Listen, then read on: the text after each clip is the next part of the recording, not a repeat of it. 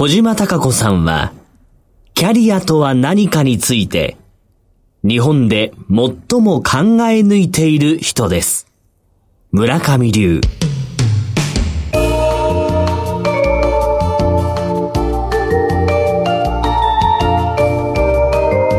小島鈴木のダイバーシティプラットフォーム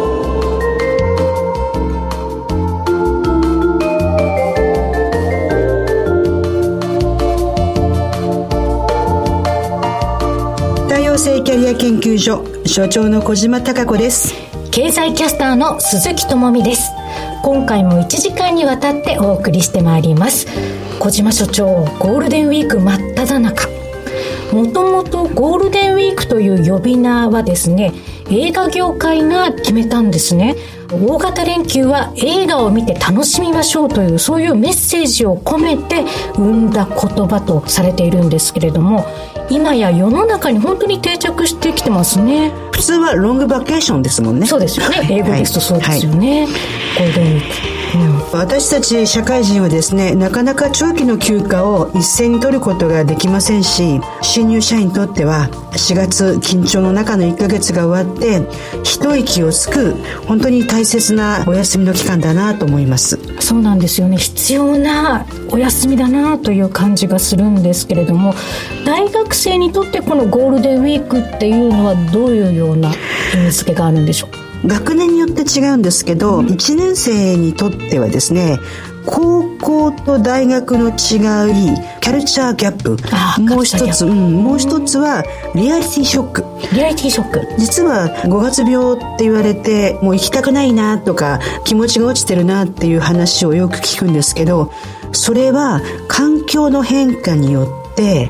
自分の気持ちが想像と現実が違ってくるこのギャップから生まれる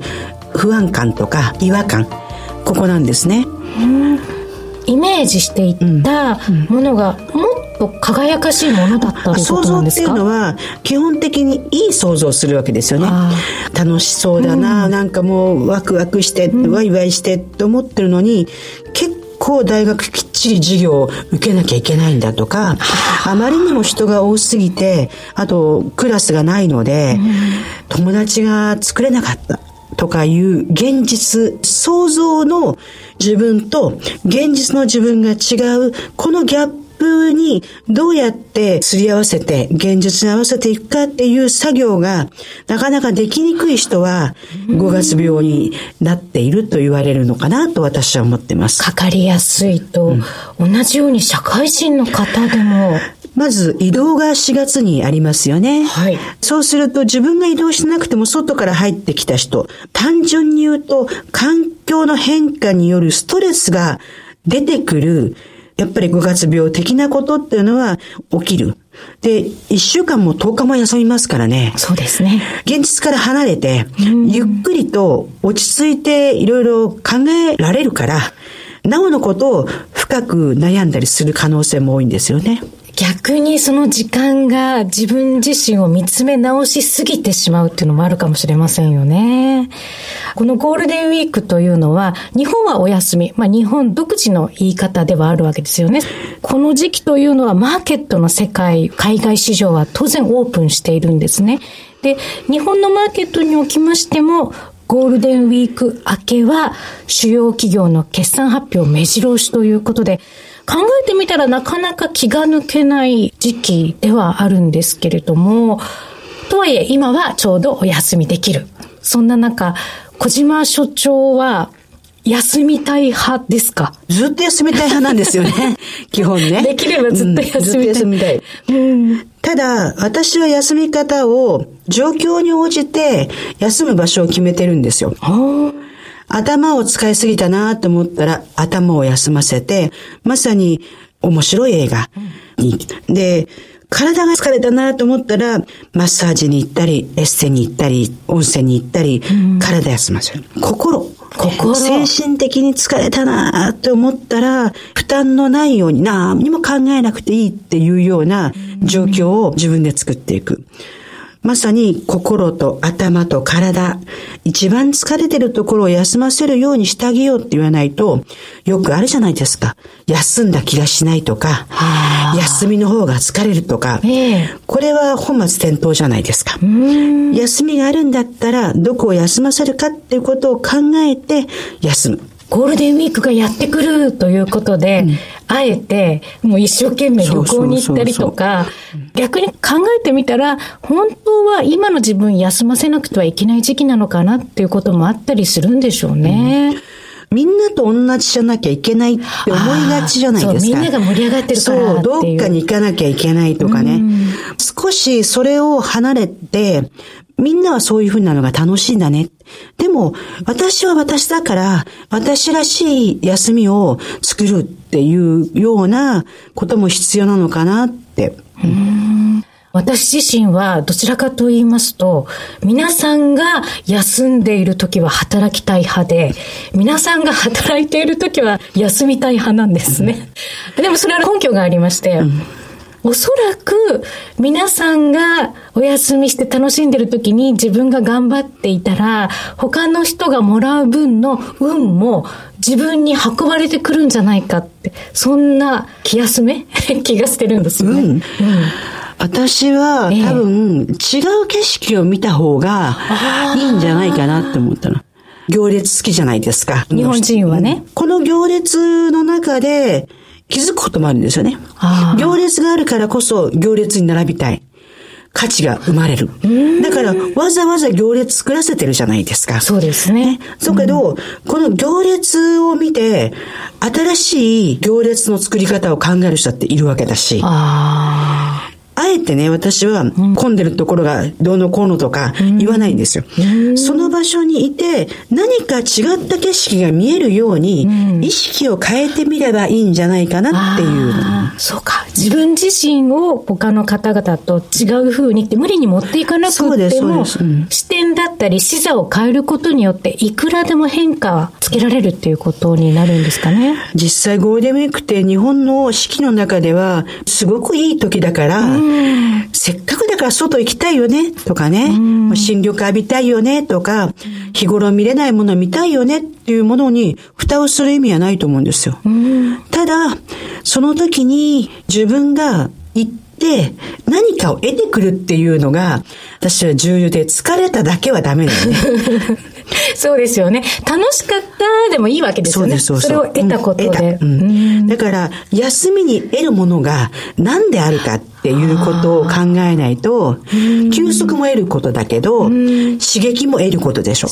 うん決めつけは良くないですね。ね。あとね、やっぱね、ぜひお願いしたいのが、美術館とか絵画展、すごく行きたいんだけど、なんであんなに混んでるんだ混ろうみますよね、この時期ね。ねえ。そういう意味では、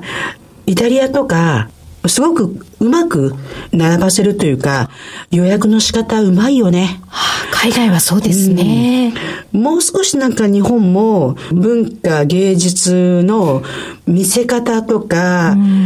考える余地いっぱいあるんじゃないかなと。確かにそうですね。企業ベースではいろいろな工夫がされているんですけれども、芸術、アートの分野に関しましては、個々人に委ねられすぎてるところがねあるかもしれないですね。芸術を商業ベースにしないっていうところが多いでしょ？はい。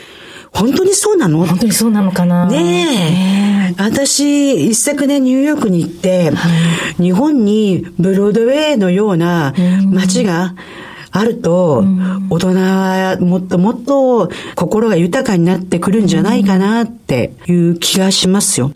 最近日本の中でも、やっとアートと商業っていうものの掛け合わせ、それが決して間違ってはいないというような価値観であったり、考え方が、やっと浸透してきてるところはあります私、ね。今勝手に思いつきで言うんですけど、ぜひ2020年に向けて、ゴールデンウィークとかに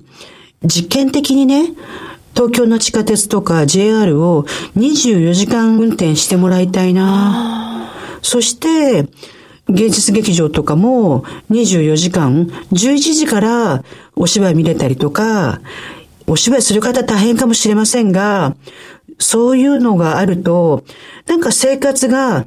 みんなが同じ時にぐわーっと動くっていうのが、なくなる気がするのね。確かにそうですね。うん、今ある24時間の運行体制のイメージというのは、働く人たちのために、残業のためにっていう視点でしかないですよね。そこを変えてみるっていう。ニューヨーク地下鉄24時間なので、はい、遅くなっても地下鉄も治安が良くなってるじゃないですか。はい日本はできるよね、それね。できると思います。うん、まあ近い国として、香港とマカオの間も24時間ずっとつながってますからね。それは夜の過ごし方などにも通じてるということになるんですよね。いろいろとありますね。ゴールデンウィークは。ゴールデンウィーク、ちょっと次の正気につながるようなことを考えていただけたら いいなと思いました。そうですね。そんなゴールデンウィーク真っ只中ではありますけれども、今回の番組、大好評の石毛博道のブロンズリーダーズルームでは、ゲストに有限会社丸みの代表取締役、三鴨美智子さんをお迎えします。三鴨社長は東京中小企業家同友会の理事、多様な働き方推進委員会委員長も務めていらっしゃいます。はい。私今回、三鴨さんの有限会社丸美さんのホームページで拝見して、お会いする前にトランプ注文しました。あ、そうなんですね。で、実はお友達に60歳のお誕生日でですね、彼女の写真60枚選んで、裏に60人分のメッセージを入れていただいて、すっごく素敵なホームページですので、はい、サービス、商品がいいです。ぜひ。宣伝してしまいましたが。石毛さんとのね、うん、お話のコラボも楽しみですね。楽しみですね。はい。そして今回から新コーナーがスタートします。高橋愛子の不動産何でも相談室です。NPO 法人住宅ローン問題支援ネット代表理事の高橋愛子さんです。実は私は放送前にですね、自分自身のことも相談しましたけど、不動産という大きな人生に1回か2回しか自分の中で取引することができないであろうというものをですね、高橋愛子社長、お若いですけども、非常にきめが細かくて視野の広い形で相談をしていただける。これは多分リスナーの方もそうですけど、私もとっても楽しみにしてます。ねはい、ご期待いただきたいと思います。それでは進めてまいりましょう。小島。鈴木のダイバーシティプラットフォームスタートです。石毛博道のブロンズリーダーズルーム。こんばんは。石毛博道です石毛さん、今回もどうぞよろしくお願いいたします。よろしくお願いします。そして、今回のゲスト、有限会社丸み、代表取締役、三鴨美智子さんです。東京中小企業家同友会の理事であり、多様な働き方推進委員会の委員長でもあります。三鴨さん、どうぞよろしくお願いいたします。よろしくお願いいたします。まず、丸見さん、どのような事業なのか少し教えていただけますでしょうか？はい、弊社はですね、平成8年に設立いたしました。今年で21年目になります。で、当初は名刺の制作を100%させていただいたんですけども、随分印刷の業界も変わってきておりますので、最近はその他のデザインですとか、それからちっちゃい印刷物ですね、それとホームページ制作など幅広くやらせていただいております。毎回ゲストの社長いらっしゃったら、ホームページを拝見するるんですけども、丸美さんの中で一番目をつくのは、事業の内容よりも多様な働き方の推進員をやられてるだけあって、非常に特性を持ってらっしゃる方、障害のある方たちに対する雇用を生もうという、すごい意気込みを感じるんですけど、その辺のこと少しお話しいただけますか？はい、ありがとうございます。特色というと、働いてるメンバーのことかなというふうに思います。うちは8人で今お仕事をしてるんですけど、そのうち半分の人が、私の言い方で言うとお薬を飲みながら働いています。さまざまな精神疾患などですね、ちょっと困りごとがある人が社内にいるっていう感じです。それは身体も大変なんですけども、精神って表に見えにくいので、はい、私たちが少し無理をお願いすることが多くなってしまいますよね。社長としてそういう職場で人の観察っていうんでしょうかね、洞察力っていうんでしょうかね。先生おっしゃったように見えないものを見るっていうのは大変なことだと思うんですけど、相当仕事以外の気苦労っていうんでしょうか、そういうのでストレス溜まったりしないんですか？最初の頃はよくわからなくって一緒に悩み抜いちゃったりとか、いろいろあったんですけど、はい、基本的に心の問題なので、うん、本当のことを言ってくれなかったり、はい、すごくあるんですね。あと見えないって今、小島先生おっしゃったんですけど、割と体調が悪い人が多いです、うん特に最近睡眠がすごく皆さん苦労されていて、眠りすぎちゃったり、全然眠れなかったりっていうこうジェットコースターのような自分の睡眠ですね。それで体がついていかないケースっていうのがよくあります、なるほど、大企業だとどうしても法律で一定数の障害のある方を雇用しなさいっていうことで推進されてますけど、はい、8人という大きな規模ではないところで半分の方に就労をしてもらうっていうことは何か社長自身のきっかけになるようなこととかあられたんですか？一番最初はですね11年前に父から会社を引き継いだんですけど、その時初めてハローワークから採用した方が病気があったんでですね、はい、で当時気が付かなくて、採用しちゃったんですよ、今思うと、ああ病気だなと思うんですけど、その時全然まだ経験もなくて、面接もよくしたことなくて、で採用して5年ぐらい経ってからですね、実は病気なんですっていうことを告白していただいて、そこからスタートなんですけど、でなんで告白してくださったかっていうと、今国の制度で就労移行という制度がありまして、働きづらい人がまず会社で実習をしてみましょうっていう制度があるんですけど、それに誘われまして、うちの会社で実習生を受け入れようっていうことを社内で話した時に、あ実は私もって言ってカミングアウトしてくださったんですね。はいごめんなさい。でも、資本主義でね、いかにある意味効率よく人を働かせようかって思いがちなところもある風潮の中でハンディキャップがあるということをあえてやろうと思ったのはそこはどこなんでしょうか？なんか思う前に出会っちゃったっていうか、うん、すごく皆さん真面目でですね、うん、人間性に惹かれちゃったところはすごくあります。多分真面目で優秀な方だと思うんですよね。でもそういう方に自分自らがカミングアウトしてくれるという気づかせるっていうのはやっぱりこの社長の人間性じゃないなんですかね。どうなんでしょうか、うん、でも私は5年間黙っていたので、うん、あ5年経ってやっと言っても大丈夫だなって思ってもらえたのかなっていう気がしてるんですけど、やっぱり日本の社会の中ではね精神疾患それから病院に行っている、薬を飲んでるっていうものはものすごく言いづらいですよね、はい、今4人いらっしゃってるとその方たちは皆さん自分たちの特性を理解し合ってるってことですか？はい、はい。うん、そうですね。まあ、お互いお互いカバーし合ってね、ね、一つの企業になってるわけですね。まあ、スポーツ界は、パラリンピック以外は健常者の人たちがたくさんやってるんですけどその中でも精神的な疾患を持ってるわからないんですけどね、うん、でも案外それが野球界って人と会話しなくてもできるわけだし、うん、そういう面では黙々とできるチームプレーもありますし個人のプレーもありますしね、黙々とできるスポーツもあるんでそこで助けられてる人間、それで何かに成績を残すことによって自信を持ってカミングアウトする選手もたくさん今までいたんですけどね、そういった雇用を図る就労のチャンスを与える、自分のみならず他人事ですからね、うん、相当のエネルギーを使ってらっしゃるんじゃないですかね、うん、本当に広げていかなきゃいけないしそれはね三上社長のような方たちにお願いをしてばっかりじゃなくて私たち自身もね自分たちで何かできることとか気づかなきゃいけないこととか学ばなきゃいけないことは何だろうって、考えなきゃいけないんだろうと思うんですよね。反対に失礼な言い方かもしれないんですけどよかったなと思うこととかどんなことがあるんですか？皆さんすごく謙虚なので、うん、実はできることがいっぱいあるのに、うん、自分はできないんですよって、うん、とっても自信のないことを言うんですけど、いざ一緒に働いてみると、才能が凸凹だという言い方をしますけど、えーえー、突出している部分があるんですね、まあ、びっくりするような、想定私には真似できないような技能を持っていたりだとかもちろん足りない部分もあるんだけど、ある一定のところですごいパフォーマンスを発揮したりするので、そういう部分では組み合わせによっては本当に会社の利益を生んでいくこともできてると思ってます。なるほどね。はい。中小企業家同友会さんって、はい、ちょっと引いた目で言うとね、はい、本当に中小企業の社長たちが経営っていうものを哲学的に考えてる集まりなんですよね。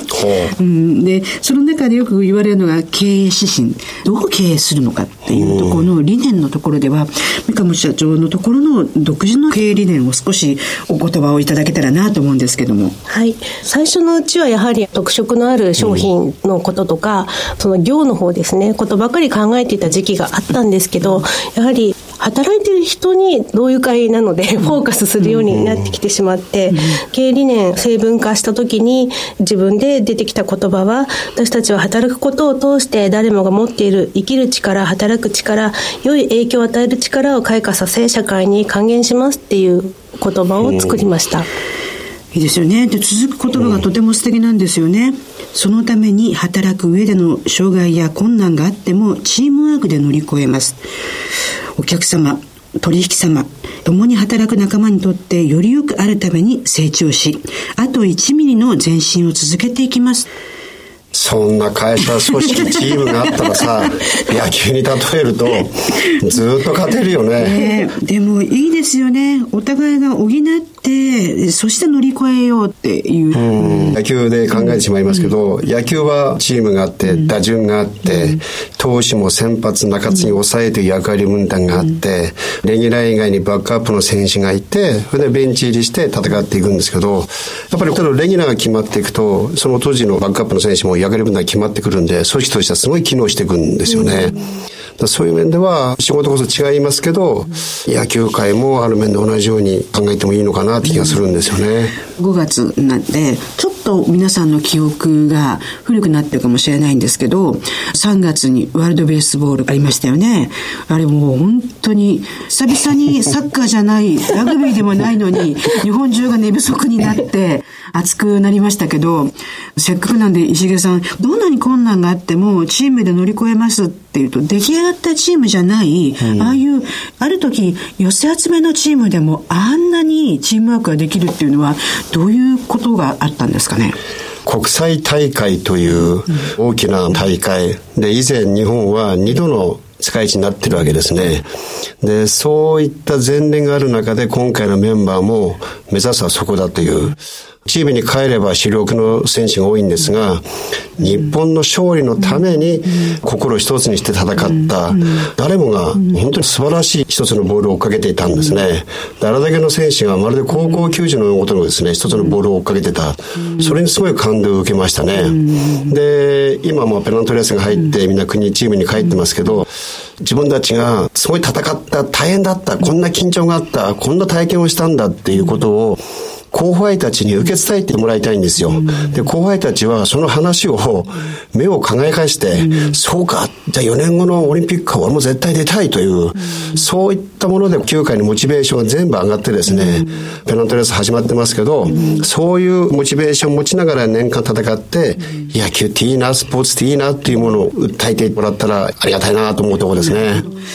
ということは今お話聞いてると、社長さんが何を考えてどこを目指してるのかっていうのをちゃんと社員が理解したらこの社長のためだったらこの会社のためだったら熱くなって先ほど三上社長がおっしゃってたように突出した才能を出してくれていいものを作るっていうふうになっていくのかなって思いましたね。ねまあ、リーダーシップの思いでしょうかね。うん、それを掲げていくと、うん、まあ、そこにちゃんと向いてくれる、うん、ああそういう生き方したいんですね。そういう進め方したいんですね、じゃあいわゆる志を一にする。同志みたいな組織体系になっていくと、会社もチームも強くなるのかなって気がしますね。うん。やっぱり日本全体で言うと、労働力が圧倒的に減っていく中でね、一人一人の働く人たちの多様性をちゃんと受け止めつつ、多様性とね、もう一つ可能性だと思うんですよ。可能性をね、割と見ようとしないで、今日ね、なんかずっと見える見えないって話をしてるんですけど、ちょっとその部分で言うと、障害のある方たちの可能性っていうのは、実際に雇用されてる側としては、どんなふうに感じられます？面接とかでどういう業務ができるとかいう話をするときに、今はできない人かもしれないんですけど、今先生がおっしゃったように変わっていくんですね。絶対成長するんですよ。で、成長しない人って多分いなくて、生物である限り必ず成長するので、その部分をいろんな会社さんにね、これから採用とかの時に見ていただきたいなって。今どうしても厳しいので、即戦力っていうことで、今できる人、今現在、この瞬間できる人、バッと触れる人が欲しくなっちゃうんですけど、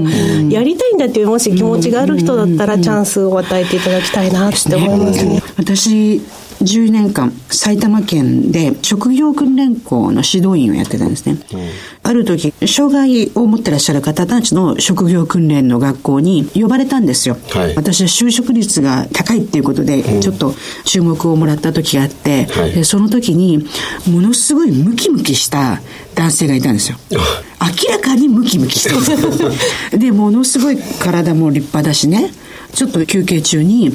あの方はどこが障害があられるんですかって聞いたら、彼は老、耳が不自由なんですよ。うん、ああ、そうか。皆さん途中でね、いろいろ質問しにくいので、メモにしてくださいって言ったら、その方が私に、あなたはずっとこの授業に一度も障害のある方に対する特別な話をしないでいるのはどうしてですか？って、私多分雇用側は分けるかもしれないけど、うん、皆さんの気持ちの中では働くってことに障害があるとかないんじゃないかって思っているんですって言ったんですよ、そしたらやっと分かったかって来て すいませんやっと分かりましたって言ったら、その方がでも雇用先がないと。その時筆談だったんですけど、あなたその体どこで作ったのって聞いたら、行くとこないので学校が終わったらジムに行ってるじゃああなたそのジムで話してみれば伝えてみれば、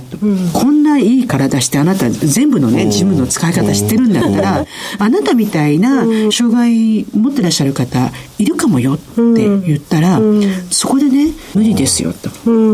そんなずうずうしいこととかね、そんなことはできない。ところが数年経ったらスポーツジムでもそういう方たちを受け入れるために障害を持ってらっしゃる方たちをインストラクターにしました。うん通じますもんね。通じますもん。そうなんですよ。手話でやれるのでね。でもそれがね、もうニュースの中でもちょこっとだったんですよ。もうどうしてこれをもっと広げたらねっていう意味では、私は今回社長が来ていただいたってことは、この番組を通して、たくさんの経営者の方ですとか、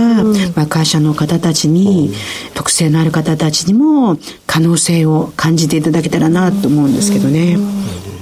三上社長が、名刺がその方の人生を応援することができたら、名刺に物語を託す心がけてます。しげさん、はい、名刺に物語を託すって素敵ですよね。そのキャッチコピーっていうんですか、フレーズっていうんですか、うん、素敵ですね。ねは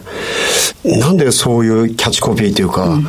考えられたんですかね。そうですね。一番最初、創業当時は、大手の会社さん、銀行さんとか生命保険とか、そういうところのずっと大量の印刷物をやらせていただいてたんですね。で、だんだん変わってきて、個人のお客様の一人だけの名刺のデザインまで向き合った時に、キリがないんですよ。突き詰めて考え始めると。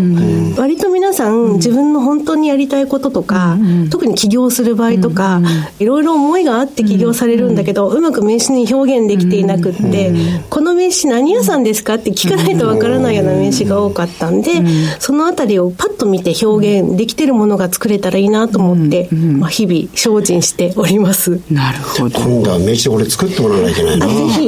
よろしくお願いします。今言ったが野球屋の名刺ってどんなもんか。ねえ、普通の何気ない白い名刺なんで、はい、僕らもちょっといろいろ出したいんですよ。はい。はい、パッとわかるようなものをね。ねはい、飛び出す石毛みたいな名刺ですからね。ぜひぜひと。ねえ、私、外国に行って名刺交換すると、外国人の方がね、嬉しそうに名刺交換したらね、何やると思います、何人かと名刺やるとね、はい、日本人の真似しますって言うんですよ。はい、え？って思ったら、並べんの。はあ、あはいはいね、ジャパニー。ズスタイルとか言って。ね、ね、あゆ、あゆとか言って、だから、日本人はすごく名刺大事にするし、その人の願わりみたいな、ですよね、下に置かないとか、うん、そうなりますね、小笠原流名刺の受け取り方ってあるんですよ。初めて聞きますね。名刺は口の息の当たるところにもらっちゃいけないんですよ。私そう習いましたよ。目の高さ。目の高さ。こうやって。今があるかどうかは知りませんけど、約40年ぐらい前は、名刺はこう受けなさいって。やっぱり名刺は、小さい名刺になりましたけど、昔は書に書いたものっていうのはすごく重要なものでしたもんね。でもそういった名刺のやり取りで、またいろんな形で人間関係が作っていけて、そこでいろんな情報が落ちてきて、あるいはその情報を拾ったりして、そしてそこにまたビジネスチャンスが見えてくるみたいなね、名刺って今までそんなに深く考えたことなかったんですけど、いいですね。それこそその人間の今までの思いとか生き様、それが名刺に表現できるっていうのは、すごい素敵ですね。文字ベースじゃなしに映像ベース、写真ベースじゃなしに、そういった名刺一つで思いが伝わるっていうのは、今度はぜひともお願いします。注文出します。ありがとうございます。ぜひですね、リスナーの方たちも、三鴨美智子さんの有限会社丸みっていうのを検索していただきますと、はいとっても素敵な会社のホームページです。で、実は私もトランプはい注文しました。トランプ。本当ですか、はいありがとうございます。はいそれもできるんですね、トランプ。えまたこれ後日ゆっくりお話します 楽しみにしてます。ね。はい。こうやって顔が見えなくて言葉だけ伝えるんですけどもリスナーの方たちちゃんとこの情報を引き取って調べてくださったり、い。ろんな形でまたつながると思いますので、よろしくお願いいたします、今日は本当にどうもありがとうございました、はい。ありがとうございましたありがとうございました。高橋愛子の不動産何でも相談室このコーナーでは NPO 法人住宅ローン問題支援ネット代表理事の高橋愛子さんにお話を伺っていきます。高橋さんよろしくお願いいたします。よろしくお願いします。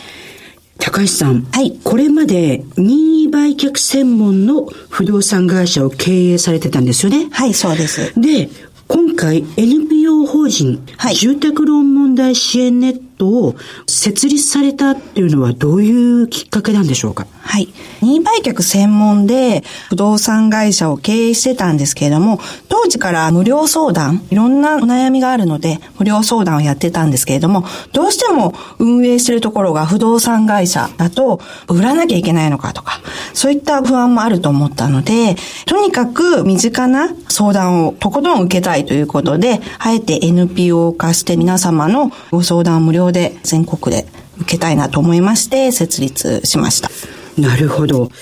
任意売却って言葉を初めて知ったリスナーの方もいらっしゃると思いますので、はいまずはこの任意売却というものについて少し教えていただけますか？はい。任意売却とは、住宅ローンが払えなくなってしまったとします。まあ様々な理由でですね。で、その時に払えないので、売却ができればいいんですけれども、住宅ローン残高が不動産の価値を上回ってる場合、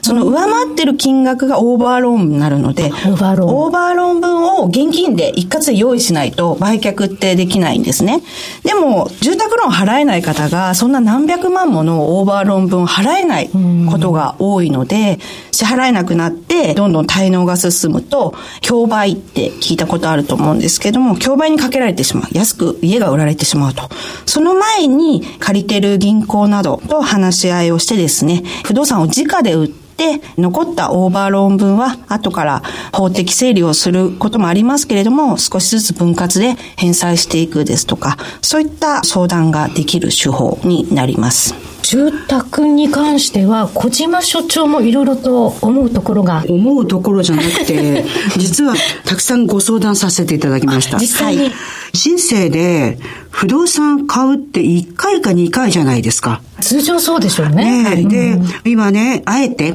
株式会社でうまくやっていたのに、なぜ無料相談の NPO なのかっていうことをね、ご自身から直接伺ってはいたんですけども、自分自身が相談する側になったんですよね。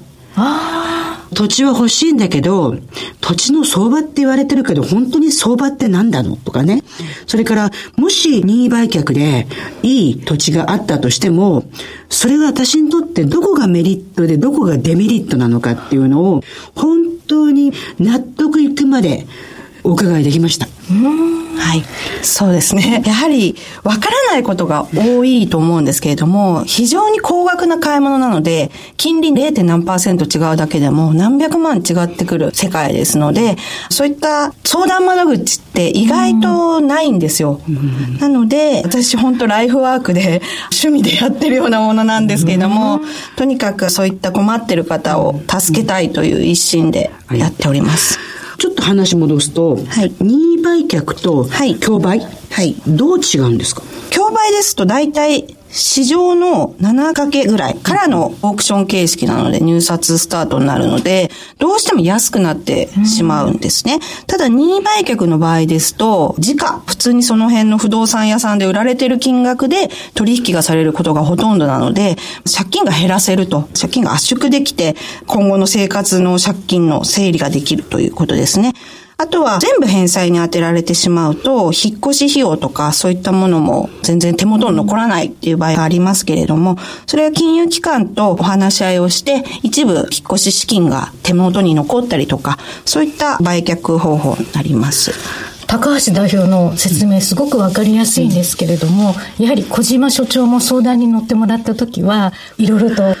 私は男性女性ってね、決めつけることはあまり意味がないと思うんですけど、どうしても日本の社会って高額なものの取引っていうのは、なかなか女性が入ってこない世界でしたよね。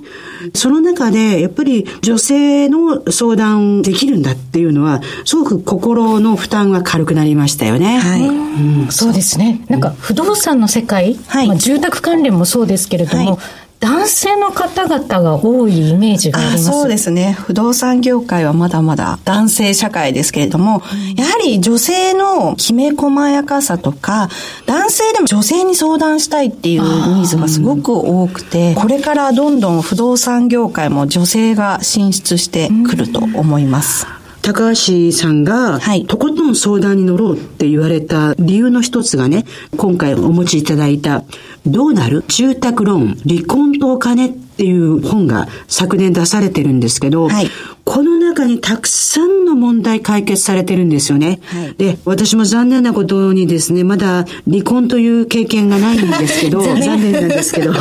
で、こうやって離婚っていう大きな問題と、不動産をどうするっていうところのね、話の中をこれだけ相談乗ってらっしゃるからね、これ大事だっていうふうに NPO になったなと思うんですけど、はい、ちょっといくつかご相談された内容を教えていただけますか、ね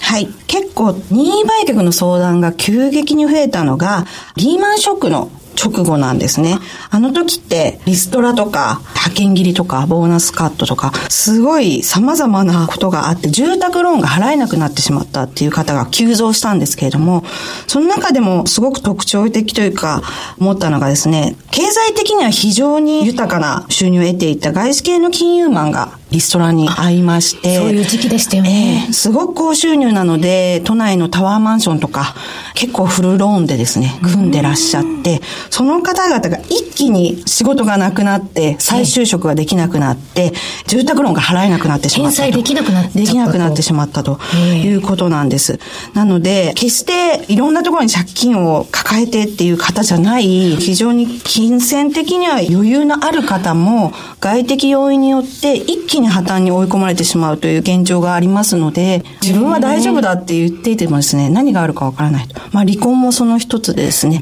金銭的に余裕があっても一気に払えなくなってしまう要因が出てしまう。金の切れ目が縁の切れ目っぽい話がいっぱい出てるんですよ。そうですね。そうですよ。なるほどなと思ったのが、経験ないのでね、想像なんですけども、一緒に住んでいた人の残りが残ってる家を住みたくないとかね。はいはいはい。でね、このまたね、愛子社長の本の帯がいいんですよ。うん、年間300万以上の離婚による不動産問題の相談を受ける。書いてあるんだけど、次が。年間300件以上。300件ですね。300万じゃないそうそうそう、300件す。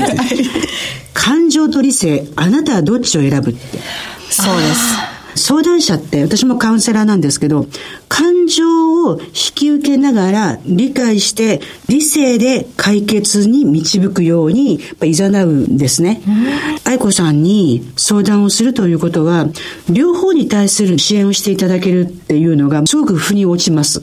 どうしても感情で動いてしまう方もいらっしゃいますけれども、理性も大事にしてですね、より良き解決をしていただくようにアドバイスをさせていただいております。解決という難しいだろうなと思うんですけれど、はいどのように対処していくんですか？そうですね。先ほどはいの外資系の、あ、生活がですね、ええ。一気に落とせなくてですね、それこそ奥様の方が現実を対応できず、生活を落とせず、ブランド物も売ることができず、結局、離婚問題まで発展することにはなったんですけれども、任意売却をしてですね、限りなく残債が少ない形で売却ができて、リセットできたと。ということは、愛子さんに相談することによって、競売のように自分にとってある意味マイナスじゃなくて、きちっと市場の価格に合ったように売っていただいて、なおかつ自分の手元にも引っ越しの費用だとかそういうものが残るっていうことなので、今、リスナーの方でもね、はい悩まれてる方いらっしゃると思うんですよね。私、今回ね、愛子さんに来ていただいて、不動産で悩んでるっていうのはまさに、売る売らないとか、売れないとかいう話かなと思ってたら、アパートが、全然人が入らなくて、そうですね。ローンだけ残ってるっていう人がね、はい。大家さんですか？大家さん、そうそう。だから、大家さんで、フルローンでアパートを建てれば、それで完売できますよ、言われてたのに、入らないっていうのが、ちょっと身近にありましたが。あ、それセカンドライフのね、計画を立ててる方いらっしゃるでしょうしね。そうですね。急増すると思いますので、まあ、うちの NPO でも、そちらの無料相談も、不動産投資のつもりで始めた、このアパート経営が一気に破綻に追い込まれてしまうっていう現状があります。結構ギクっていう話ですよね。もう一つが、私と鈴木智美さんが今ちょっと力を入れてる活動が、ウーマノミクスっていう、女性の経済活動をもっと浸透してお金を稼げる。それからこういう不動産を買える。っていう女性が増えた方が日本の景気の浮揚にもなるし、はい日本自体にもいいですよねという反面、さっき申し上げたように、女性が経済活動の現場にね、当事者となかなかいないので、そうなんですよねその時にはやっぱり愛子さんのようなプロの相談者っていうのは力強いよね。そうですよね。そして今、不動産に興味を持っている女性の数も増えてきてるんじゃないあでしょすうかね。ごく増えてきてます。女性がバリバリ 稼いでる時代ですので、不動産買うっていうことは別に昔のように特別なことではないと思いますので、これからどんどん増えてくると思いますけれども、やはり正しく買っていただきたいので、そのあたりもアドバイスしていきたいなと思ってます。心強いですよね。もう私相談しましたから。そうですよね。まさにね、はい、ここはね。当事者ですからね。当事者ですよね。ぜひ、リスナーの皆さんからも質問をお受けしたいと思いますよね。次回の放送で取り上げたいと思います。ぜひとも番組宛てに質問をお寄せください。小島鈴木のダイバーシティプラットフォームの番組ホームページにメッセージ送信欄がありますので、そちらからお願いいたします。そして、なんと、今お話にも出てきました、この高橋愛子代表が書かれた本ですね。はいこちら。10名様にプレゼント。はい。本のタイトルが、離婚とお金、どうなる？住宅ローン。いいですよね。はい私、しつこいですけども、離婚経験はないんですけど。もう分かってますあ分かってますね。マイナスじゃないと思ってるんですよ。はいこれから人生100年時代。はいシングルもいるし、結婚を何回される方もいらっしゃるし、もちろん縁がなくて離婚される方もいる。でもそれがマイナスではなくて、次のステップに行く。そのステップに行くときに、ある意味残された共有財産を、どうやって理性的に処理するかってことは学ばなきゃいけないのでね。ぜひこれは皆さんにプレゼントありがとうございます。そうですね10名様ということですね。はい10名様にぜひ高橋愛子代表サインを入れていただけると、皆さんはい喜んでいただけるあなと思いと、まして。最近ゲストの方にねええ、本をプレゼントしていただくと、皆さんいっぱいくださりますね。はい。ご応募たくさんいただきますし、あののメッセージもね、本当にあの、ありがたくて、毎回ゲストの方に本プレゼントしていただくと、リスナーの方たちのいろんなご意見聞きたいね、いけるので。双方向なやり取りができるようになりますので、ぜひとも番組ホームページにアクセスをお願いいたします。皆様からのご応募をお待ちしております。高橋さん、ありがとうございました。ありがとうございましたあ。りがとうございました。小島鈴木のダイバーシティプラス。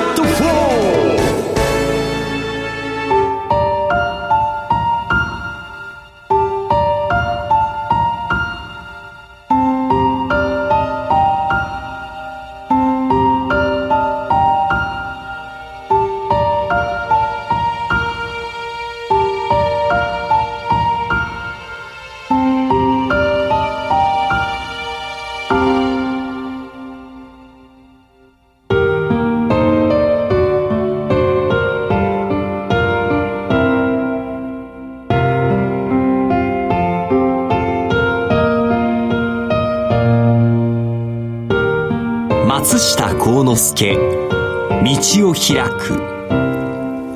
長所と短所。この世の中は持ちつ持たれつ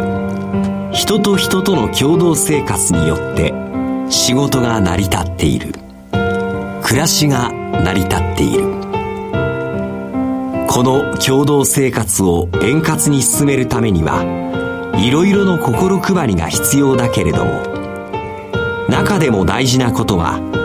お互いに周りの人の長所と欠点とを素直な心でよく理解しておくということである。そしてその長所をできる限り発揮させてあげるように。またその短所をできる限り補ってあげるように。温かい心で最善の心配りをするということである。神様ではないのだから全知全能を人間に求めるのは愚の限りである。人に求める方も愚ならいささかのうぬぼれに自ら心をおごる姿もまた愚である。人を助けて己の仕事が成り立ちまた人に助けられて己の仕事が円滑に運んでいるのである。この理解と心配りがなければ100万の人も単に角突き合わした右往の衆に過ぎないであろう。長所と短所とそれは人間の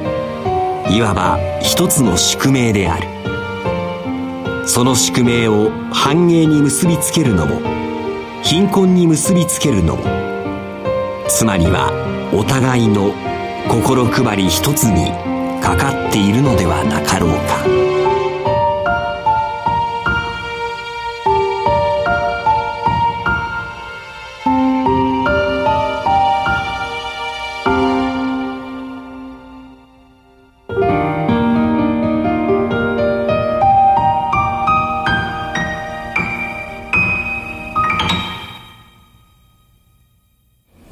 松下幸之助、道を開く、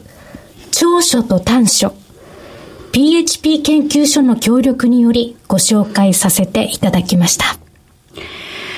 長所と短所が宿命である。そう、それはいわば人間の宿命である。うーん、っていうことは、長所も短所も変えられないんですかね？みたいに、松下幸之助王に聞きたいなというふうに、私は思ってしまったんですが。宿命ということは逃れられないということですよね。ね長所短所変わらない。え。うーん、あえて私は松下幸之助王に少し尋ねるという気持ちで、尋ねる。うん、考えると、はい実は私は今、大学生は今、就活真っ只中で、まさに自己 PR の中で、はいあなたの長所は、短所はと、社会、企業に聞かれてるわけですよ。そうすると一生懸命考えるんだけども、私は長所も短所も個性。で、長所も短所も習慣の中にとても出てくるものっていうふうに考えていて、個性なんだけど、よく使えれば長所になる。悪くしか使えなかったら短所になるっていうふうに考えていくことも長所短所の見方かな。ああ。個性の使い方なんですね。それが長所になるのか、結果的に短所になるのか。私はお話しするのが大好きです。はいわかりやすく、きちっとお話ししたら、話が上手い人だと、長所になります。うんいつまでもダラダラダラダラ喋ってると、おしゃべりなうるさいおばさんっていう短所になります。なるほど。なので、やっぱりその状況において、自分の一番やりたいことをいい形で整えると、おしゃべりが話の面白い人に変わる。だから私はできるだけ長所をいっぱい作っていくっていう形で生活したらいいと思うのね。長所は作れるもの。例えば、せっかち。これをポジティブ変換にやると、物事を段取りよくやる人。なのに、早く早く早くってやってると、気ぜわしくて、ね、押し付けがましい人になるじゃないですか。だから、自分の中にある個性を、いい形に整えていけば、それは長所になるんだよ。よく、長所であり、短所でありって言うじゃない？はい。でも、長所は長所、短所は短所なんだけど、それがその場でどういうふうに活かしていけるのかっていう考え方をすれば、長所も短所も自分で作れる。例えば就職活動中ですとか転職活動中の方が今のお話で言いますと長所と短所同じ答えで書いた場合企業の方々それどのように判断するんでしょうね？就職支援の専門家として言うと、みんな同じじゃないんですよ。例えば、その会社が誰に向かって、どんな方法で利益を獲得しているのかっていうことによっても、自分の長所の伝え方は変わるし、それから仕事の内容によっても違うので、長所と短所は非常に個性だけど、相手があって、変わるものでもある。ああ、そうですよね。うん、となりますと、受け手側、今企業の話になりましたけれども、個々人間ですと、受け入れる側の、ある意味、需要力が試されるということもあるんでしょうかね。私は鈴木さんと一緒にこの番組もしてますし、他にも一緒に仕事をしてるんですけど、鈴木さんの長所、私はここが長所だなと思うんだけど、ええともみさんは私がどこを長所だと思ってます？え、私ね、ごめんなさい、正直なところだと思ってました。私はですね、仕事柄いろんなキャスターの方とか取材を受けるんですけど、鈴木さんはね、引き算のキャスターなんですよ。引き算？引き算のキャスター、新しい言葉ですね。割と、ものを伝えなきゃいけない人は、いろんなことを伝えようとするのね。だけど、鈴木さんは、一番最短で最適なことだけを、聞いてる方に伝えようっていう努力をして、そこにはね、あまり鈴木智美っていう人間を入れない。鈴木智美っていう個性を引き算してる。あ、個性を引き算、ある意味引き算の会話っていうことですか？どうしてもメディアに出る人っていうのは、足し算とか掛け算で自分ってものを前に出すじゃないですか。悪いことじゃないのよ。でも、こうやってインタビューをするとか、ゲストをお招きするときの鈴木智美の引き算はもう絶妙ですね。ただそれは裏を返せば短所にもなるんですよね。だからもうちょっと突っ込んであげなきゃいけない人にとっては、ちゃんとプラスで足し算やってるじゃない。だけど、鈴木智美っていう個性の足し算はしないじゃない。あ、なるほど。今日は鈴木智美私、すごい少々言いましたよ。褒め殺しですけども。そうですか。言われてみないとわからないものですね、自分自身では。ということは、うん、実は長所と短所は自分よりも身近な第三者の方が客観的に知っていて、長く付き合ってると、その人がいいから付き合ってるわけ。ね、嫌だったら多分リスナーの方も、うん、ああ、鈴木智美と小島貴子は気が合ってるね、仲いいんだろうなって思ってくださってると思うね。だから話聞きやすいんだと思うんですよ。はい、ということはお互いに長所を活かしてるし、長所を引き出してるので知ってるわけですよ。ぜひ身近な方に私の長所をあなたの言葉で、シャワーのように浴びさせて。ちょうだいっていう。そう。それ気持ちいいでしょうね。皆さんね、そういう関係性でね。さんが私に、小島先生はすごく需要力が多いです。うん、高いですね、うん。言ってもらったらやっぱ嬉しいし、うん、お互いに、長所は褒めるんじゃなくて、はい、知ってるよって伝え合わせなきゃね。ああ、確かにそうですね。うん考えようによっては、例えば価値観が違う場合ですね。人っていうのはずるくて、その価値観の違いを認めたくなくて、逆に短所というふうに見たくなってしまうところはありますよね。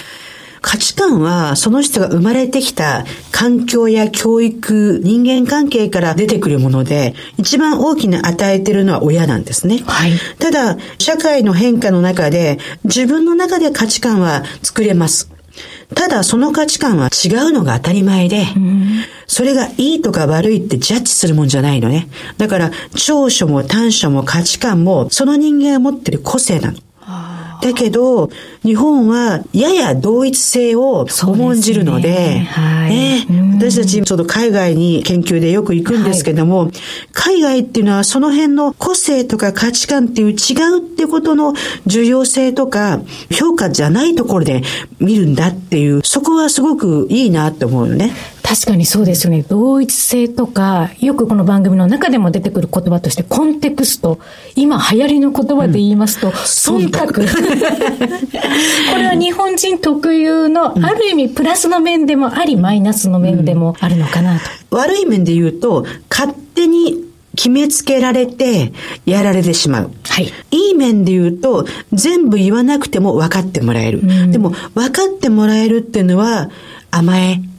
人は分かり合わないんだ。分かり合いたいと思うんであれば、丁寧に分かるように伝える。それから分かったことも伝える。うん、実はリスクマネジメントの中ですごく多いんですよね。分かったっていうね。学校の先生にも時々授業法で言うんですけど、一番聞いてはいけない質問、生徒、学生に。分かったか？分かったかって聞いて、分かりませんって言ったら、なんでちゃんと聞いてないんだって怒るのね。はい。だから分かったふりばっかり日本の子供はするので、えー、分かりにくかったところどこかない？私が教えたところで、今日の授業で、なんかもやもやしたり、違和感を感じたりしてるところがあったら、私に教えてって言うと、学生や生徒は言いやすいじゃないですか。はい。でも自分が分かりませんっていうのは言いにくいよね。ここがもう少し日本が丁寧、忖度でない丁寧な、コンテクストができるようになると、とてもいいかなって思います。これからのグローバル化さらにしていく時代においては本当に必要なスキルでもありますよね。海外行くと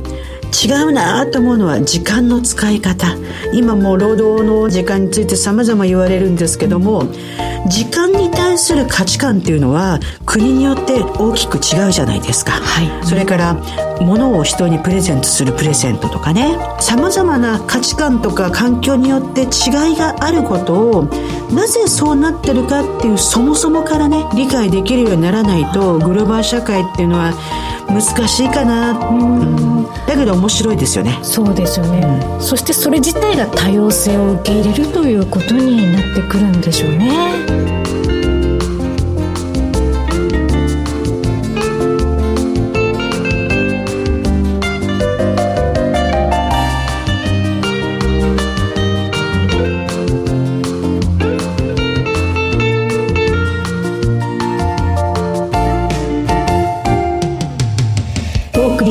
ました。小島鈴木のダイバーシティプラットフォーム。次回の放送は7月17日海の日18時から19時までとなります。お相手は多様性キャリア研究所所長の小島貴子と経済キャスターの鈴木智美でした。それでは7月17日のこの時間まで。さようなら